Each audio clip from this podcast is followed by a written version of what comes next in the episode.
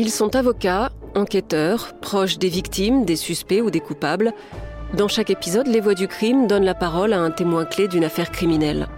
Mais qui sont les personnages de leur récit, ces acteurs de l'affaire qu'ils ont côtoyés? Victimes, suspects, coupables, policiers ou avocats, je vous propose de revenir sur leur parcours, d'explorer ensemble leur personnalité et de vous faire découvrir certains aspects méconnus de leur histoire. Je suis Isabelle Choquet, voici le portrait de Jacques Mérine, l'illusionniste.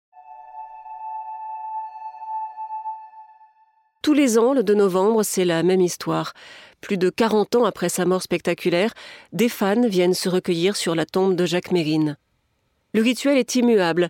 Applaudissements, hommages et coupes de champagne. Ils ne sont qu'une poignée à faire le déplacement, souvent des militants de gauche ou des petites gens qui voient en lui un vengeur. Mais l'aura de l'ennemi public numéro un rayonne bien au-delà de ce petit cercle d'admirateurs. Dans l'opinion, de façon plus ou moins affirmée, plus ou moins consciente, Jacques Mérine conserve cette image de gangster flamboyant, de braqueur révolutionnaire, un peu Robin des Bois. C'est sans doute son plus grand hold-up. Pour réussir ce tour de force, il fallait une personnalité hors norme, un cocktail détonnant mélange de violence, de séduction et d'intelligence. Une intelligence au-dessus de la moyenne, qui aurait pu lui offrir un tout autre destin. Ses parents l'imaginaient d'ailleurs faire HEC. La famille vit à Clichy, famille plutôt aisée, le père est le roi de la dentelle de luxe à Paris. Le jeune Mérine a fréquenté des écoles de bonne famille, le collège libre de Juilly, tenu par les oratoriens, ou le lycée Chaptal à Paris mais il ne reste nulle part. Il est agité, violent, travaillé par une haine qu'il a éprouvée très tôt lorsque son père était prisonnier en Allemagne pendant la guerre. Il est renvoyé du lycée de Clichy après avoir agressé le proviseur. La vraie vie pour lui, c'est Pigalle, ses malfrats et ses prostituées. Officiellement, Mérine devient représentant en tissu, mais son quotidien, ce sont les bagarres et les premières magouilles dont il est déjà le cerveau. Il est marié à une jeune étudiante en chimie, Lydia de Souza, mais c'est un jaloux maladif, obsessionnel. Une jalousie qui grandit encore lorsqu'il part faire son service militaire.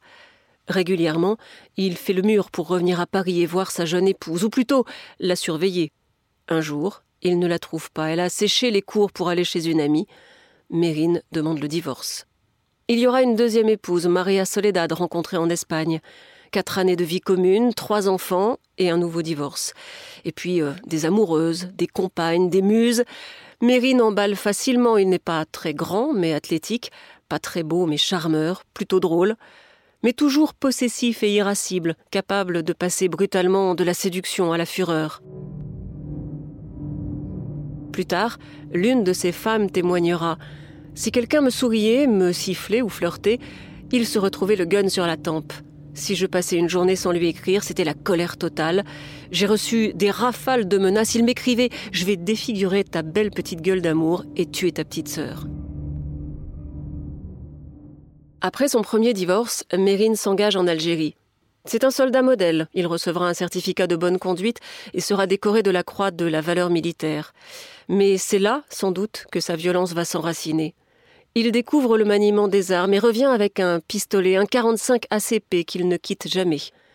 C'est le temps des premiers braquages, des premières condamnations, des premiers séjours en prison. Mérine est alors un petit malfrat comme tant d'autres. Tout va changer avec sa fuite au Québec, en compagnie de Jeanne Schneider, une call girl rencontrée à Pigalle. Un kidnapping raté, un soupçon de meurtre, les médias commencent à s'intéresser à ces Bonnie Clyde modernes de petits voyous, Mérine devient ennemi public. Arrêté aux États-Unis, il est extradé au Canada et à sa descente d'avion, face aux journalistes, il se prend pour De Gaulle et lance Vive le Québec libre Une bravade, de l'esbrouf, mais dans le contexte de cette année 1969, la belle province voit en lui un militant de l'indépendance. Enfin stratège, Mérine comprend alors tout le profit qu'il peut en tirer. La violence, l'argent facile, il n'y renoncera pas. Mais il a un irrépressible besoin de plaire, d'être admiré malgré tout, d'être aimé peut-être. Il détrousse, mais il plaisante avec les gardiens de banque qu'il menace. Anti-système, mais avide de reconnaissance. C'est ainsi qu'il commence à bâtir son personnage de gangster magnifique, épris de liberté et de justice sociale. Un personnage dont la silhouette se dessine peu à peu dans les journaux, rebelle, malin et bravache. Sa notoriété grandit avec l'évasion retentissante du pénitencier de haute sécurité de Saint-Vincent-de-Paul. Car il ne se contente pas de se faire la belle. Il va revenir et tenter d'organiser une évasion de masse en dénonçant les conditions de détention des quartiers de haute sécurité. L'évasion est un droit, c'est ce qu'il dira plus tard lors d'un procès. Le Québec aura été une sorte de vaste répétition.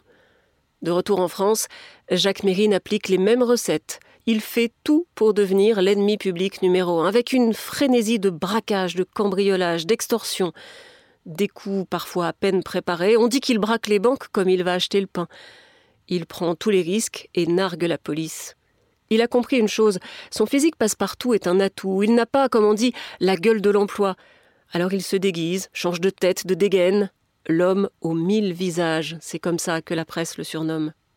Narcissique, un peu mégalo, Mérine ridiculise la police, mais il aime être traqué par de grands flics, ce qu'il estime à sa mesure. Et il a le sens de la mise en scène. Quand il se fait cueillir en 73 dans le hall de son immeuble à Boulogne-Billancourt, il lance aux enquêteurs Chapeau, messieurs, vous êtes plus forts que vos collègues américains. Six mois plus tard, après une évasion spectaculaire du tribunal de Compiègne, il fait de son arrestation dans le 13e un moment de légende. Mérine est retranché dans son appartement rue Vergniaud. De l'autre côté de la porte, un chef de l'antigang, le commissaire Broussard. Les deux hommes parlementent pendant des heures. Finalement, Broussard accepte de s'avancer sans armes. Mérine lui ouvre alors avec une bouteille de champagne et un cigare et lui dit Tu ne trouves pas que c'est une arrestation qui a de la gueule? Un policier de l'époque raconte Il sait qu'il ne peut pas s'en sortir. S'il ouvre le feu, il est abattu sur le champ. Alors, il construit son personnage de western, genre le bon, la brute et le truand. Et il se dit Bon, je me rends, mais je me rends avec panache, parce qu'on racontera ça un jour. Son panache séduit et son sang-froid impressionne. En prison, il forge le mythe en écrivant son autobiographie, L'instinct de mort étrange récit d'un homme qui va être jugé pour des hold-up, mais qui revendique 39 meurtres ou assassinats. La justice, elle, n'en connaît que deux, deux gardes-chasse abattus lors de sa cavale au Canada. Il raconte aussi l'Algérie en affirmant qu'il a été plusieurs fois de corvée de bois. C'est comme ça qu'on appelait les exécutions sommaires des prisonniers. Personne ne confirme. Il y a chez Mérine un petit tueur qui se voudrait grand, dit un criminologue. Le film de sa vie se joue aussi au tribunal, mais avec ses fanfaronnades et ses coups d'éclat, lors de son procès en 77, Mérine agace le président du tribunal, Charles Petit, qui finit par l'apostropher.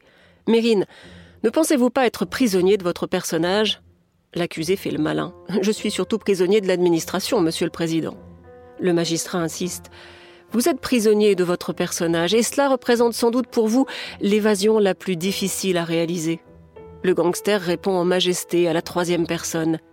Si Mérine n'agissait pas comme il agit actuellement, Mérine serait foutu. Je joue peut-être un personnage, mais au moins, je suis sincère avec moi-même. À la barre, un expert psychiatre décrit une personnalité solide, très affirmée, inébranlable. Les évasions, c'est sa marque de fabrique. D'une nécessité, il a fait une revendication et de la revendication une signature. Dans ce registre, son plus grand fait d'armes sera l'évasion de la prison de la santé en 78. Après, c'est la fuite en avant. Braquage d'un casino, tentative d'enlèvement du juge Petit, rapt d'un ancien banquier, ça défouraille à tout va, une surenchère de violence qui atteint un sommet avec l'agression sauvage d'un journaliste de minutes. Mérine et son complice Charlie Bauer l'ont attiré dans la forêt de Senlis avec la promesse d'une interview. En réalité, il le piège dans une grotte. Mérine le déshabille, le tabasse, le torture, et finit par lui tirer trois balles dans le corps. Dans la joue, pour l'empêcher de dire des conneries, dans le bras, pour l'empêcher d'écrire des conneries, et dans la jambe, par simple plaisir, c'est ce qu'il dira plus tard. Il a lui-même pris des photos envoyées à Libération. Pour la première fois, sa cruauté éclate au grand jour. Ce sera son ultime méfait, le 2 novembre 1979, porte de Clignancourt, sa voiture est criblée de balles par les hommes de la brigade anti-gang. Mais le film ne s'arrête pas là. Mérine a laissé un testament audio sur la musique du film Midnight Express. L'enregistrement est destiné à sa dernière compagne, Sylvia. Si tu écoutes cette cassette, c'est que je suis dans une cellule d'où on ne s'évade pas, dit-il. Je considère que c'est pas si mal que ça d'aller jusqu'au bout. J'aime pas les gens qui reculent. À la finale, je vais rester un exemple, un mauvais exemple, c'est ça qui est terrible. C'est que certains vont faire de moi un héros alors qu'il n'y a pas de héros dans la criminalité. Il n'y a que des hommes qui sont marginaux, qui n'acceptent pas les lois, parce que les lois sont faites pour les riches et les forts. Ultime parole qui scelle la légende, Mérine est mort sur scène, son personnage entre dans l'histoire avec effraction.